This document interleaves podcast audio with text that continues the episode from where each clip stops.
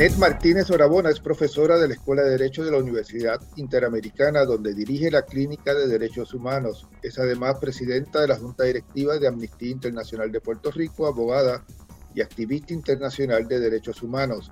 En esta edición del podcast desde Washington, la profesora Martínez Orabona, quien está en San Juan, nos habla de gestiones claves que ha hecho ante la Comisión Interamericana de Derechos Humanos y el Congreso sobre temas fundamentales para la isla, la situación de pobreza, el avivamiento de la crisis generada después del huracán María y el tema del estatus político de Puerto Rico.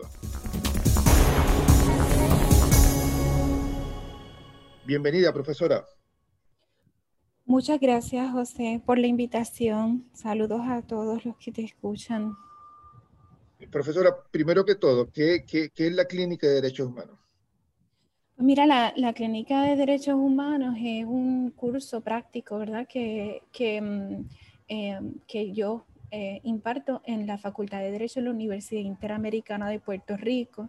Eh, esta clínica la desarrollé en el 2013 Em, y la idea es pues, pues poder darle una, un espacio de estudio práctico a estudiantes de derecho en Puerto Rico interesados en trabajar temas internacionales, específicamente con, con un enfoque sobre violaciones de derechos humanos desde la clínica, esto, mis estudiantes acompañan a distintos eh, grupos o personas o individuos que, que, que, denuncian violaciones específicas de derecho internacional, de derechos humanos en distintos países. Nuestro trabajo se centra en el Caribe, Así que hemos presentado casos en contra, por ejemplo, de la República Dominicana, específicamente en temas de apatridia.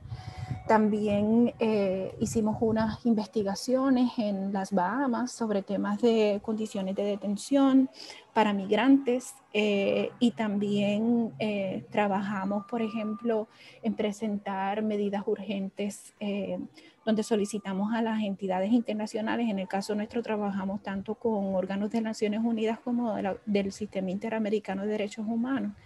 Así que presentamos tanto casos como solicitudes de, medidas urgentes de protección cuando hay situaciones eh, que están ocurriendo al momento, ¿verdad? De riesgo a los derechos humanos de, distintas, de distintos grupos o personas. Así que hemos trabajado en el Caribe en distintos espacios. Actualmente llevamos, por ejemplo, estamos acompañando un grupo en Barbuda sobre temas de justicia climática y desplazamiento em, eh, interno eh, en esas islas. Y, por supuesto, trabajamos en Puerto Rico en distintos temas. Usted ha trabajado, mencionó el, Sistema Interamericano de Derechos Humanos, usted ya tenía experiencia eh, con, con la Comisión Interamericana de Derechos Humanos. Sí, esto, yo, em, yo estudié en Puerto Rico mis estudios de derecho, pero, pero después de, graduarme y de trabajar aquí eh, en, en, temas de derechos civiles, pues hice una maestría en Derecho Internacional eh, y entonces mi carrera realmente eh, profesional se desarrolla em, como litigante internacional ante el sistema interamericano, o sea, llevando casos Em, ante la Comisión Interamericana de Derechos Humanos en Washington y también ante la Corte Interamericana de Derechos Humanos en Costa Rica, em, llevando casos exclusivamente internacionales cuando ya, cuando ya las víctimas han intentado y han agotado todos los procesos en sus países a nivel interno, pues están estas, estas dos órganos que, que, son supranacionales, donde se puede eh, demandar a un Estado que, que se niega a cumplir con sus obligaciones de derechos humanos. Profesor, ¿y qué, es la Comisión Interamericana de Derechos Humanos? Bien, pues como te comentaba José, la, comisión eh, es, un, es, un, órgano independiente eh, que forma parte de un sistema, un sistema, el sistema interamericano, que, que, es el sistema de protección de derechos humanos que opera en las Américas. Entonces, este, este sistema fue creado bajo eh, el auspicio de la Organización de Estados Americanos. Eso quiere decir que todos los estados de las Américas que forman parte de la Organización de Estados Americanos están, eh, quedan bajo la tutela o jurisdicción de, esto, de este órgano que se llama la Comisión Interamericana de Derechos Humanos. Es además, ¿verdad?, compuesta por siete miembros, son siete expertos en temas de derecho internacional em, que no representan a ningún país en particular porque funcionan de manera autónoma, ¿verdad?, independiente. Y eh, este órgano tiene eh, distintas eh, capacidades o autoridades, ¿verdad? O sea, pues funciona similar en, alguno, en, en, uno de sus, de, sus eh, eh, aspectos de trabajo, funciona como un órgano judicial, ¿verdad? Porque recibe casos, recibe demandas esto, y tiene autoridad para exigir información de parte de un Estado y determinar eh, o hacer una determinación internacional sobre violación de derechos humanos, dependiendo ¿verdad? de los tratados que haya firmado un Estado. Em, así que eh, esa es la comisión, pero la comisión tiene muchísimas otras ¿verdad? autoridades, o sea, otras formas de realizar su trabajo de supervisión. Eh, puede visitar países y lo hace, hace visitas oficiales a distintos países de las Américas, eh, hace análisis in situ, o sea, que puede hacer, puede ir a un país a evaluar una situación en particular. Esto emite informes y también presenta eh, reportes específicos a, la Organización de Estados Americanos, que es la, organización política, digamos, internacional, que opera en las Américas para que se tomen acciones en contra de un país cuando, es, cuando hay un país que ha decidido no acatar, ¿verdad? Esto, sus obligaciones, sus responsabilidades internacionales en materia de derechos humanos. Así que esa es la Comisión Interamericana de Derechos Humanos. Está, su sede está en Washington, D.C. Eh, pero eso no quiere decir que no tenga presencia fuera de esa sede, porque la Comisión Interamericana, sobre todo en los últimos que 10, 15 años, ha, incorporado la posibilidad de hacer sesiones específicas en distintos países. Así que ha, ha, realizado sesiones, por ejemplo, en República Dominicana, en las Bahamas, en México, en distintos países, ¿verdad? Esto, Así que se mueve, se mueve de, ese espacio y la idea es pues que esa comisión pueda ser más accesible a los espacios donde están ocurriendo las violaciones de derechos humanos. En, en las últimas, eh, por lo menos dos décadas, recuerdo por lo menos cuatro audiencias de la comisión relacionadas con Puerto Rico. Una sobre Vieques, eh, eh, dos en las que usted ha estado vinculada relacionadas con la pobreza, la situación después del huracán María, y eh, el caso de estatus que, que, había presentado el ex gobernador Pedro Rosselló ante esa, eh, ante, esa comisión. El, el, usted, usted, usted acude en dos ocasiones ante la comisión para tratar temas muy específicos de la situación de Puerto Rico, la deuda pública, pobreza. Eh, ¿qué, qué, qué, ha pasado con eso? Bueno, hemos, hemos ido en tres ocasiones. Em, acompañando distintas organizaciones en Puerto Rico e incluso organizaciones de la diáspora. Em, tú, tú, recuerdas cuatro y en efecto ha habido sobre temas de Puerto Rico, ha habido cuatro, cuatro audiencias públicas, ¿verdad? Son audiencias temáticas en, en, en, el lenguaje que usa la comisión, pues se llaman así, audiencias temáticas, son audiencias públicas, unas vistas públicas donde los estados están compelidos a, presentarse y responder ¿verdad? las denuncias que se hacen. Em, y, es un espacio bien particular, por eso que digo, porque en muchas ocasiones para las víctimas de derechos humanos es bien difícil conseguir audiencia ¿verdad? en sus países. En el caso nuestro, sin duda alguna. Uno, uno va a la Comisión Interamericana cuando ya se ha dado cuenta que de alguna forma en su propio país no hay maneras de sentarte a la mesa con el gobernante de turno para exigir unos cambios, ¿verdad? O unas respuestas, unas acciones. Entonces, en el caso nuestro, eh, Puerto Rico tuvo, creo que para el 2000, tuvo una, una, primera audiencia temática, en esa yo no participé, ¿verdad? Eh, y esa fue sobre Vieques. Eh, pero de ahí en adelante realmente no fue sino hasta el 2015 que se da la próxima audiencia temática de Puerto Rico. Es, esta, eh, ese espacio tan grande, ¿verdad? De tiempo sin que haya realmente una acción sobre Puerto Rico ante la Comisión Interamericana, pues tiene una justificación o una explicación, y es que pues, Puerto Rico no es una, un país independiente, ¿verdad? Que, que tenga presencia en, en los órganos internacionales, así que es mucho más difícil para nosotros lograr la atención de las entidades internacionales sobre temas que pasan aquí, sobre situaciones que ocurren aquí. Entonces, en el 2013, desde que desarrollamos la clínica, esto, empezamos a, a, buscar, yo, yo tenía esta inquietud, ¿verdad?, de trabajar los temas de Puerto Rico y de presentarlos a nivel internacional y de alguna manera exigir respuesta. Esto, así que eh, eh, empezamos a coordinar el trabajo con organizaciones en Puerto Rico. En el 2015 logramos una primera audiencia de Puerto Rico sobre situación general de derechos humanos y ahí pues presentamos distintos temas, incluyendo por ejemplo la exigencia de la escarcelación de Oscar López. Esto, en, en esa ocasión, el gobierno de Estados Unidos envía la notificación de la solicitud de audiencia directamente al gobierno de Puerto Rico exigiendo su presencia para responder a los denunciantes ante la audiencia todo esto que te estoy diciendo son, eh, desde mi punto de vista como abogada internacional, es, bien positivo, ¿verdad? En términos de cómo el Estado se siente compelido a responder. en el 2015 esto, estuvo presente en esa audiencia, ¿verdad? de los más altos funcionarios con capacidad para responder estuvieron allí, porque eh, en esa audiencia, no sé si recuerda, José, que estuvo eh, en, ese caso, en ese momento el secretario de de justicia. De justicia, exacto. De Miranda. De Miranda. Y estuvo también eh, Bernier. El secretario de Estado. El secretario de Estado, exactamente. Entonces fue, fue bien impactante, ¿verdad? Que fíjate que, que, que, esa conversación que se pudo haber tenido aquí en casa, ¿no? con, con los gobernantes para hablar sobre estos temas eh, de frente, pues no se dio en Puerto Rico. Eh, se da ante la Comisión Interamericana de Derechos Humanos. Y en ese sentido, pues la, comisión es un gran, eh, eh, o sea, es, una gran herramienta para balancear un poco, ¿verdad? el tema de, del poder y cómo hablamos sobre estos temas y exigimos cambios. Entonces, eso fue en el 2015.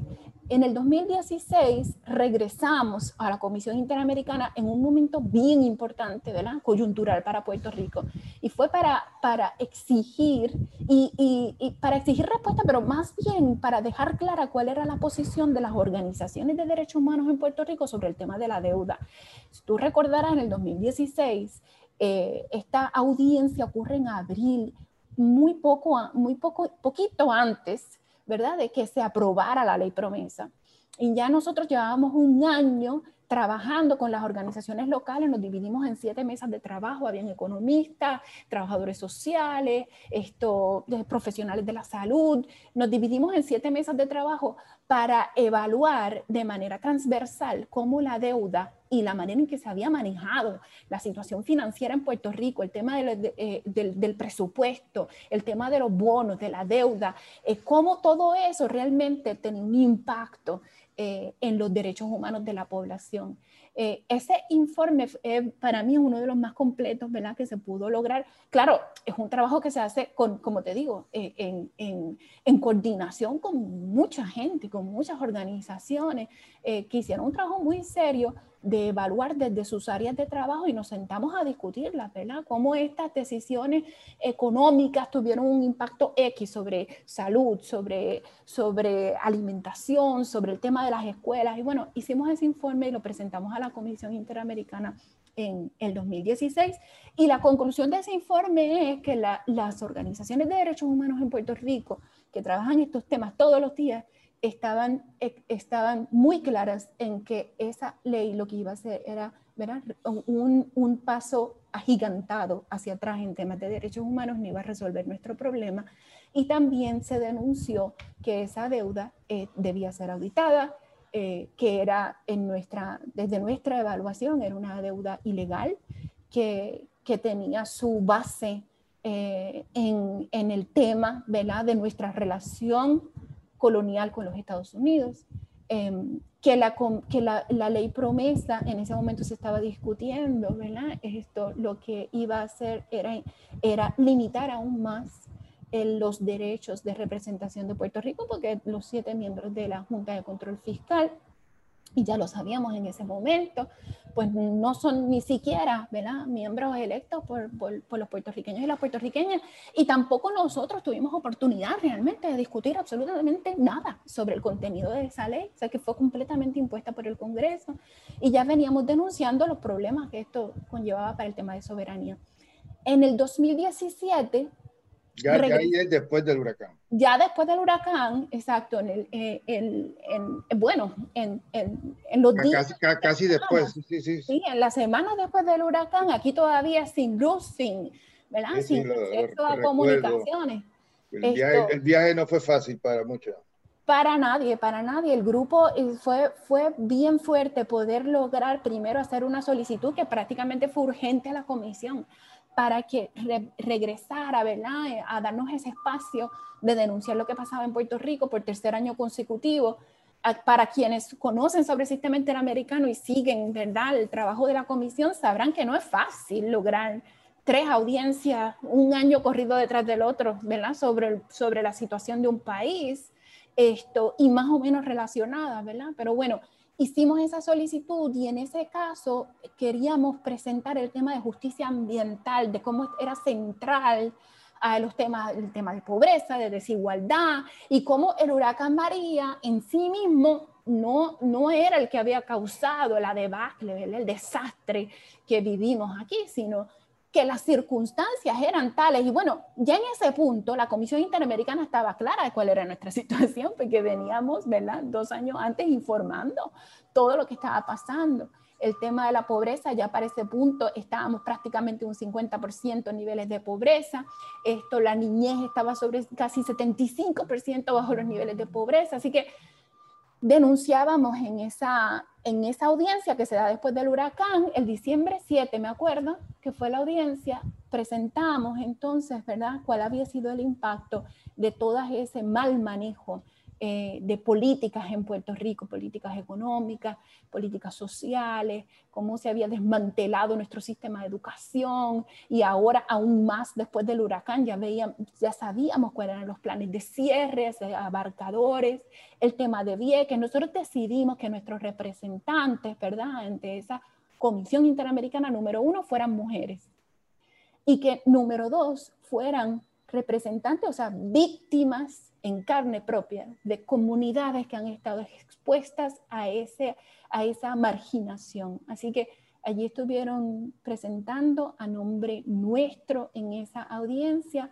Modesti Rizarri, que es una lideresa de, de Luisa, estuvo Besaida Matos, eh, Bosa, Besaida Bosa Matos, que es de eh, lideresa de Peñuelas en los temas de, de, ¿verdad? de la contaminación contra, por las cenizas de carbón, esto, y, estuvo con nosotros Kiana Chaliz, que es de Vieques, una joven de Vieques, lideresa también, hablando sobre el impacto, ¿verdad?, que se había recibido en, en Vieques. Y nada, es, es, interesante, te menciono todo esto porque esto, a veces uno en Puerto Rico se, se puede sentir, y, y, y con razón, ¿verdad?, que somos invisibles a nivel internacional, pero pero, pero es importante saber que, esto, que estas, estas, estas audiencias, que estas acciones se dieron y que se continúan dando. Y de hecho, eh, es interesante que en, el 2017, cuando se da la audiencia ante la Comisión Interamericana por los temas de, del impacto eh, y el desastre ambiental después del huracán María, en esos mismos días también estábamos trabajando para lograr que, eh, que viniera a Puerto Rico el relator de Naciones Unidas sobre pobreza extrema y Derechos Humanos, el profesor Philip Alston. Así que se dieron esas dos cosas porque él en, efecto aceptó nuestra invitación y, vino a Puerto Rico, estuvo en el sur, estuvo, estuvo en Cantera, eh, eh, visitó, vio la montaña de cenizas en, en, Guayama después del huracán. Esto, y, y esos dos eventos, ¿verdad?, de carácter internacional se dan prácticamente al mismo tiempo.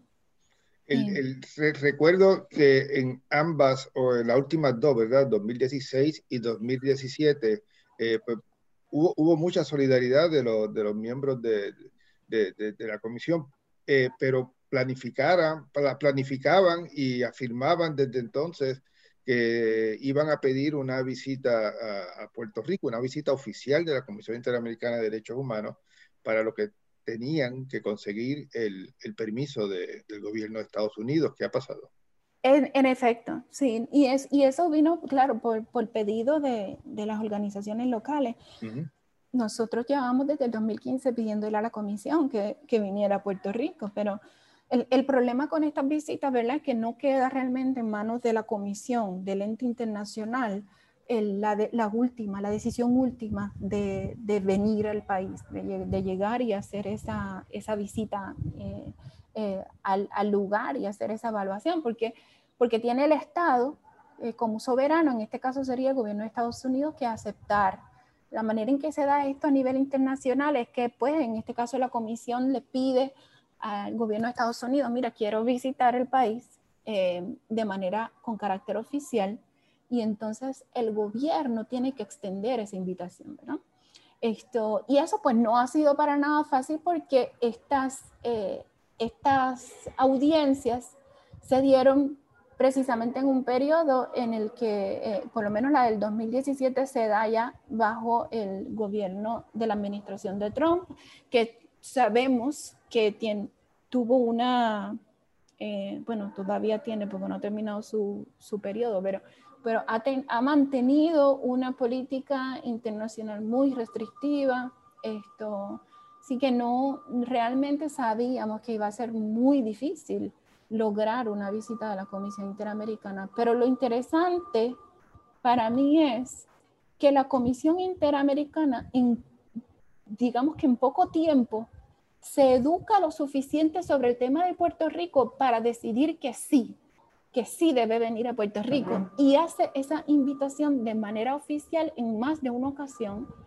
de hecho, en el 2017, en la audiencia después del huracán María, la presidenta en ese momento, Margaret McCulley, en plena audiencia, hace, decide hacer la solicitud de visita eh, de manera expresa y oficial, y así mismo está grabado. Yo, ya, yo he presentado muchísimas audiencias de distintos países y he litigado en, ante la Comisión y, la Corte eh, distintos casos, ¿verdad? En mi carrera. Y lograr que un presidente o presidenta de la Comisión Interamericana en plena audiencia decida sin, sin haberlo esto, ¿verdad? comunicado o hablado o ¿verdad? dialogado con el resto de los miembros de la comisión, la, la presidenta asumió una postura arriesgada, ¿verdad? Acertada eh, desde mi punto de vista, pero, pero, pero dice mucho, quiero decir, ¿verdad? Que, que, el impacto de esa audiencia fue tan fuerte que ella allí mismo le dice al Estado, queremos visitar. Y, el eh, embajador alterno parecía, que, que, yo hablé al terminar la audiencia con él, como que estaban... Eh, como que sería una solicitud que ellos pudieran considerar, incluso aceptar, pero evidentemente nunca dieron el visto bueno. No, no dieron el visto bueno y bueno, eh, yo creo que el único responsable, me parece a mí, sobre ese tema, ¿verdad? De las visitas internacionales fue la política tan cerrada del presidente Trump, porque, o sea, realmente eh, teníamos una, buena comunicación con, con, la oficina de Estados Unidos, de, de, la representación permanente ante la OEA, y como la hemos tenido, ¿verdad? Con otros diplomáticos pero, pero la decisión última, ¿verdad? La tenía la, la, administración de turno, en este caso el Ejecutivo, y no fuimos nosotros nada más. Realmente la visita de Philip Alston se da porque Obama, antes de irse, había extendido esa invitación. Esto, o sea, que ya eso, ya eso estaba, eh, em, digamos que ya la invitación internacional se había hecho a ese, a ese relator. Eh, y puede, puede, haber un cambio de, de actitud piensa si con, bajo la administración de, Joe Biden? Pues, Mira, eso es lo que esperamos, es lo que esperamos. Y yo, y yo diría que, o sea, que, que sí debería haberla.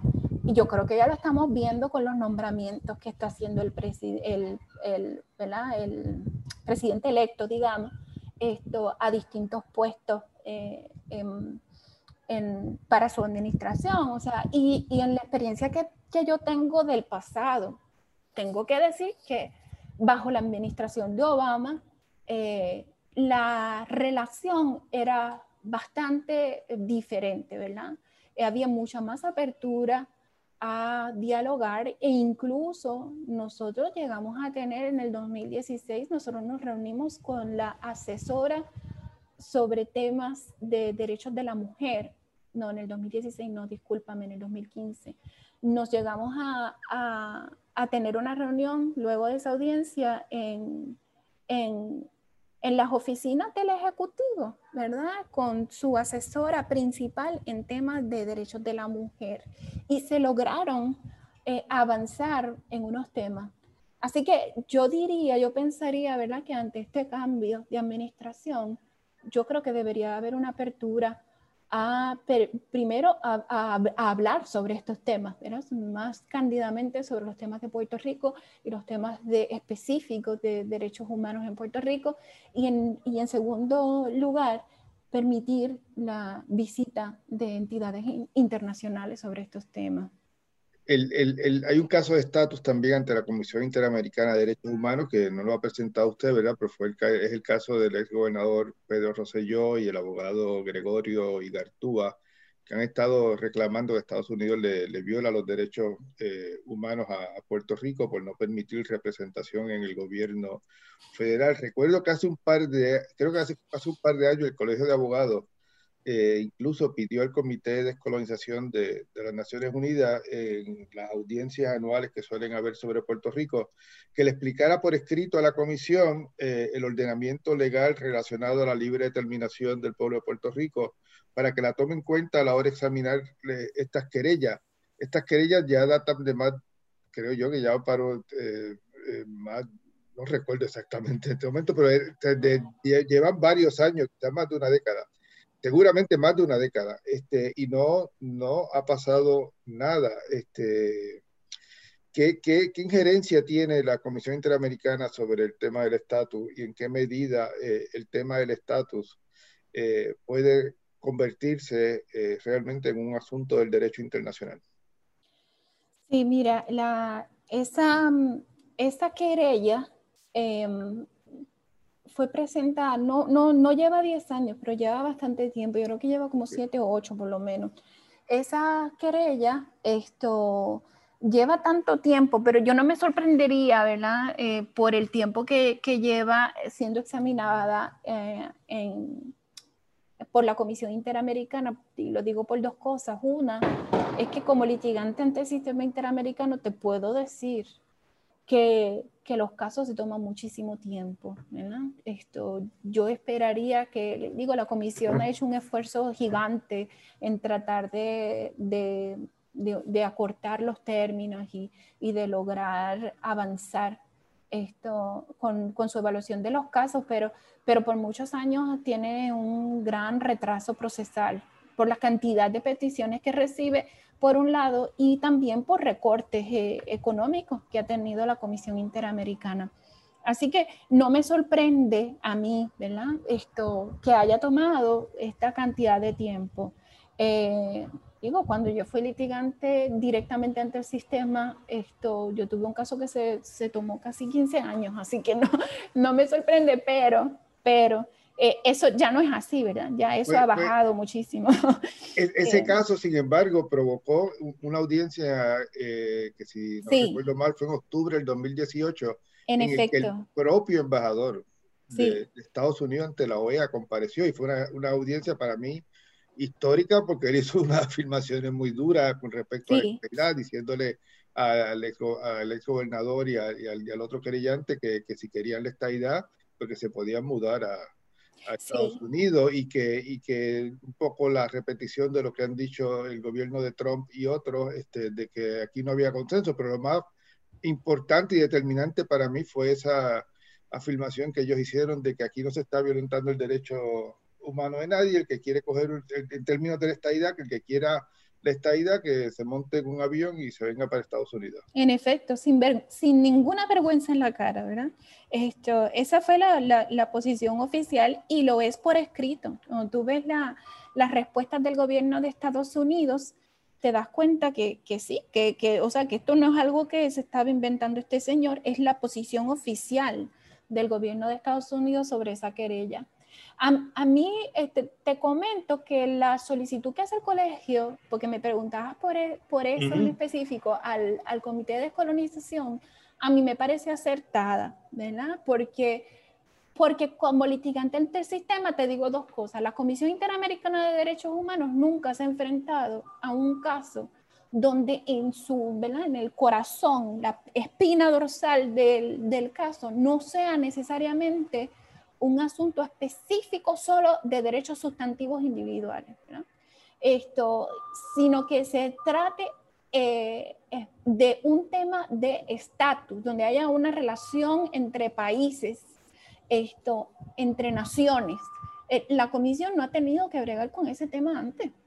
Este es el primer caso en el que va a tener que, eh, que enfrentarse a ese tema y la Comisión Interamericana no, cuando tú buscas los tratados, ¿verdad? Que, que utiliza la comisión sobre los cuales tiene un mandato para, para supervisar, eh, pues estamos hablando de, que, de la Convención Americana de Derechos Humanos, de la Declaración Americana de Derechos Humanos, que sí tiene muy claro unos temas en específico de derechos humanos, incluyendo el tema de representación política, esto de participación política, y cuando tú ves la querella de Pedro Rosselló y Gartú, etcétera, te das cuenta que, que, por ahí es que va, ¿no? La querella va por el tema de, de, el derecho al voto por el presidente, que tenemos una ciudadanía y que esa ciudadanía se está aplicando de manera diferente acá. Esto, y, y entonces, si uno, si, si, la comisión hace esa evaluación, así nada más, tomando solo en cuenta que hay personas que tienen la ciudadanía americana, y lo digo entre comillas, eh, y, y, que no votan por el presidente o no tienen representación igual ante el Congreso, pues con eso, evaluar eso así solo, por supuesto que, que, la comisión no tendría otra cosa que decir que hay una violación de derechos humanos, ¿verdad? Porque sería contraria, y lo es, a la Convención Americana y a la Declaración Americana de Derechos Humanos. El problema de Puerto Rico, sin embargo, no es un tema solo de derecho a, votar por el presidente, ¿verdad?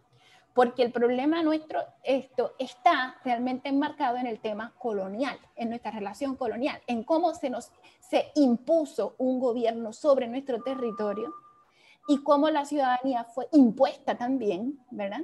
Entonces, esto que sí se ve los rasgos, los, el resultado de esa relación, de cómo, nos, cómo ese gobierno imperial nos mira, desde dónde nos ve su óptica, que es que no somos iguales, ¿verdad? Y claro, no somos iguales porque somos su colonia, su territorio. Pero la Comisión Interamericana no tiene esa experiencia, digamos, ¿verdad? Eh, en, temas de colonia, ni de, ni de derecho a la autodeterminación. Sería la primera vez que estaría evaluando esa relación. Nosotros hemos hecho un trabajo increíble, ¿verdad? Esto, en esos años que digo de audiencia, en parte lo que hacemos es educar también sobre estos temas. Mira, mira lo que pasa en Puerto Rico, mira las violaciones de derechos humanos acá y mira esa relación, lo que tiene que ver, eh, cómo, cómo, esa relación colonial eh, resulta, ¿verdad? En estas violaciones específicas de derechos humanos. Entonces, hemos tratado de hacer ese esfuerzo, pero sin duda, a mí me parece acertado que, el colegio pida al Comité de Descolonización, porque el Comité de Descolonización de, las Naciones Unidas es el que trabaja precisamente el tema del el derecho a la autodeterminación y exige continuamente de los estados respuestas específicas, procesos específicos para ejercer ese derecho. Entonces, e, e, sobre Puerto Rico ya ha habido, ya ha habido pronunciamientos en innumerables ocasiones del Comité de Descolonización. Así que eh, es evidente y necesario para mí que, que la Comisión tome en cuenta esa, eh, esos, esas declaraciones, esas resoluciones. En, septiembre pasado, el, Comité de Recursos Naturales de la Cámara de Representantes de Estados Unidos la invitó a usted eh, junto a otros eh, expertos de Puerto Rico y, en aquel momento candidatos a la gobernación eh, para discutir el, el, tema del futuro político de Puerto Rico. Me pareció eh, importante que ellos la citaran a usted porque obviamente trae una, esta perspectiva de, la que hemos estado, estado hablando. Entonces usted le, le, planteaba, ¿verdad? al comité en su ponencia escrita, la audiencia fue cancelada por, por la batallas partidistas que, de las que, estamos acostumbrados en Puerto Rico.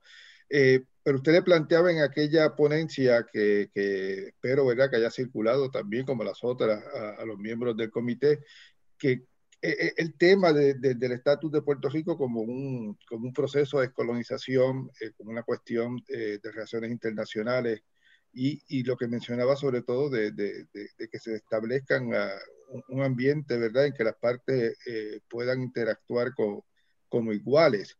El, el, me pareció importante la invitación a usted porque es, es, un tema que el Congreso normalmente rehuye y por eso yo, yo le, le, le decía eh, un poco, ¿verdad?, para que usted eh, expresara su posición de, que, de, de, por qué el tema del estatus es un asunto del derecho internacional, porque para el Congreso y para el gobierno federal eh, nunca lo es. En efecto, y ese es uno de los problemas principales que tiene esta discusión y que siempre ha tenido. Todos los esfuerzos que se han dado hasta el momento de parte del Congreso, eh, incluso ¿verdad? los esfuerzos que se han dado locales, plebiscitos, referéndum, vistas públicas, todas, en mi opinión, uh, son, ¿verdad? No, no, no, no dieron resultados, pero es que no, no lo iban a dar. Eh, y es que parten de un marco normativo erróneo o incorrecto. Eh, muchas de estas discusiones se dan bajo el marco ¿verdad? de la Constitución de Estados Unidos y lo que se permite bajo la Constitución de Estados Unidos y lo que no. Y, y, y, y ya ahí del saque andamos mal. ese, ese, es el camino equivocado, porque eh, en la normativa que aplica, las normas que aplican y que definen lo que es el proceso de descolonización, no la vamos a encontrar en ninguna parte del sistema normativo estadounidense. Eh, donde está es en el sistema internacional, que sí tiene muy claro cuáles son las obligaciones de los estados que han asumido la administración de territorios que, que, eh, que en resumidas cuentas no les pertenecen, ¿verdad? Los, los han asumido ya sea porque los ocuparon, en el caso nuestro, porque nos ocuparon y porque después, ¿verdad? Se formalizó a través de un tratado esa transferencia.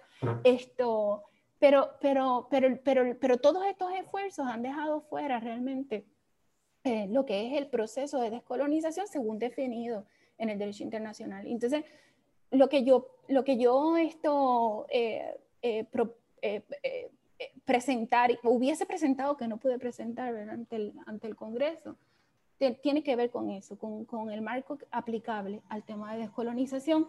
Eh, y entonces exigir que este proceso, eh, de acuerdo con ese marco, tiene que ser un proceso que se da entre dos naciones que, se, que, que dialogan ¿verdad? como iguales, eh, con plena soberanía, ambos reconociendo la soberanía del otro. De otra forma, entonces no estamos hablando de un proceso de descolonización. Esto, para, para que un Estado pueda realmente, un país, una población en, eh, en, el vocabulario en inglés se habla de peoples, ¿verdad? Para que unas personas, un grupo de personas, una comunidad ejerza ese derecho, tiene que hacerlo en plena soberanía, tiene que hacerlo sin injerencia eh, del Estado que está ocupando. Entonces, e, eso es algo que siempre ha estado ausente en las discusiones eh, sobre este tema en Puerto Rico y, eh, y, en el Congreso.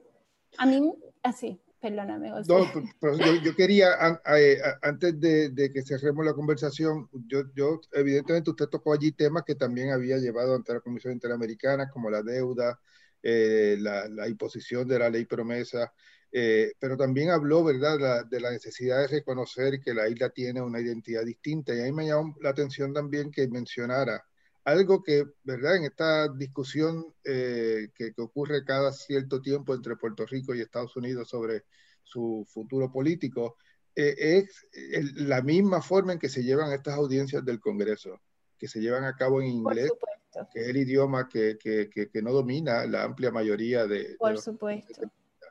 Ese, o sea, eh, yo creo que hay como, como, se ve claramente, ¿verdad? Que no hay una, un reconocimiento de ese otro que somos nosotros y nosotras, los, y las puertorriqueños.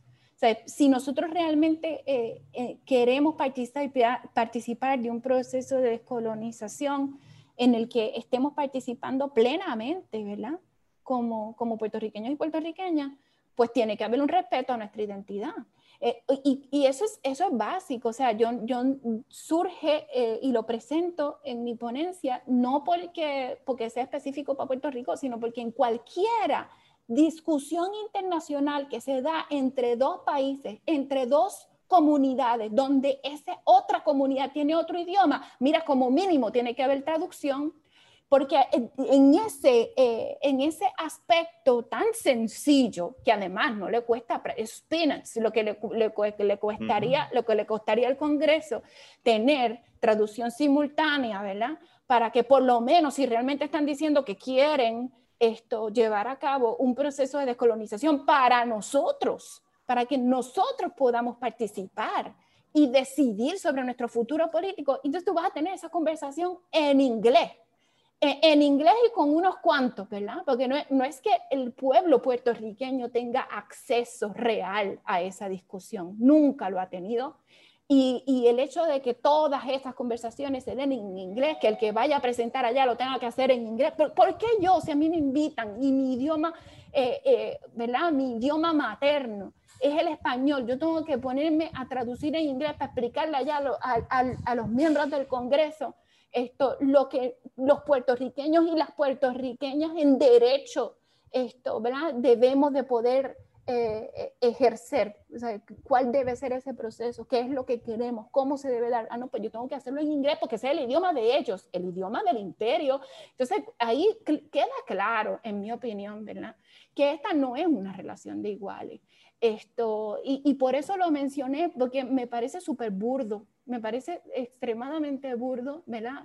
Esto, que, que la discusión se dé de, esa manera y que ni siquiera ningún puertorriqueño o puertorriqueña hasta el momento, ningún gobierno ha exigido ni siquiera eso. O sea, que, que, que esas conversaciones claramente se dan sabiendo el que vaya a hablar, ¿verdad? Y a discutirlo por parte del gobierno de Puerto Rico con el Congreso, va para allá sabiendo que esto puede, que nosotros sí somos de segunda que nosotros no tenemos que exigir nada, ni siquiera que hablen en nuestro idioma, ni siquiera que nuestro pueblo lo entienda, lo que se está hablando sobre ellos, sobre ella, sobre su, su futuro político y el de sus nietos. O sea, es, increíble y por eso yo lo incluí, porque me parece que eh, hay que empezar desde lo más básico en esta conversación. Nosotros, si somos iguales, esto tiene que hablarse, por lo menos tiene que haber traducción.